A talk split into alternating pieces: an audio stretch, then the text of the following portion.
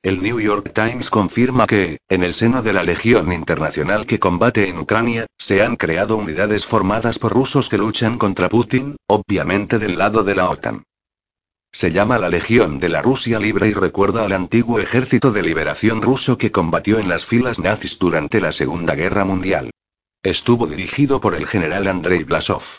Aparte de la represión contra la población civil, su finalidad era principalmente política y propagandística. Los soviéticos luchaban contra Stalin. Ahora la técnica es la misma.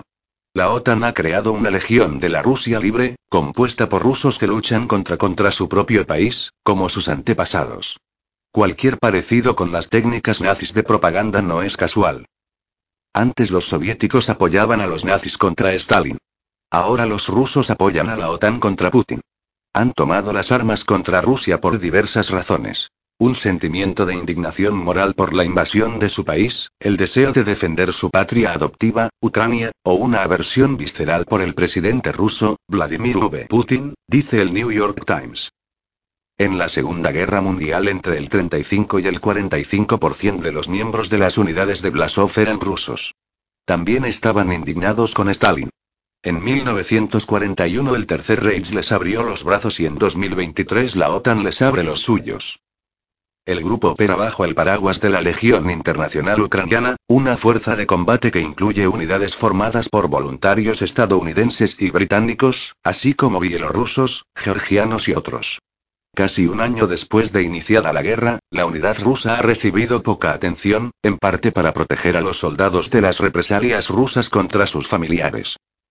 Al principio de la guerra, la ley ucraniana impedía a los ciudadanos rusos alistarse en las Fuerzas Armadas.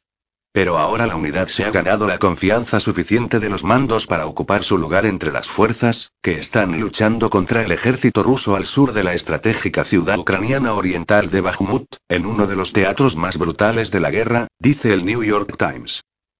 En diciembre de 1942 Blasov y Baersky se dirigieron a los mandos de la Wehrmacht para formar un ejército que liberara a Rusia del comunismo.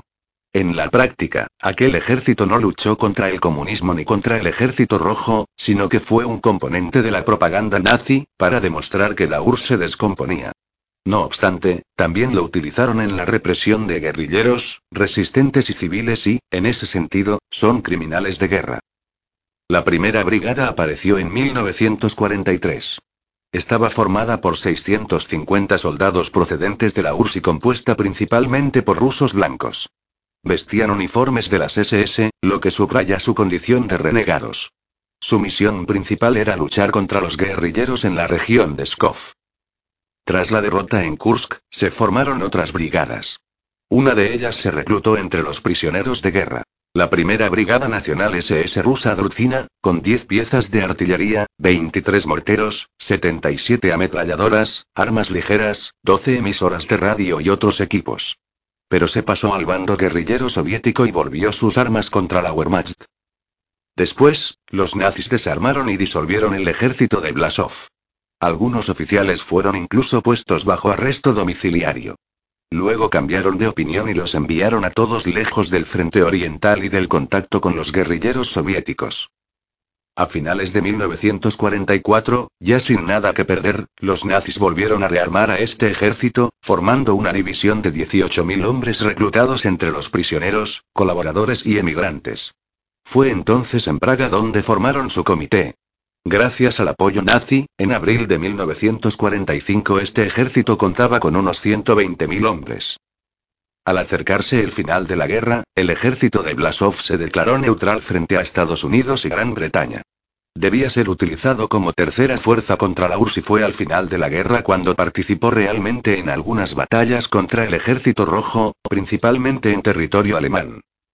Tras la guerra, los aliados devolvieron a la URSS dos tercios de los miembros de aquel ejército, que fueron encarcelados y seis miembros de su mando ahorcados.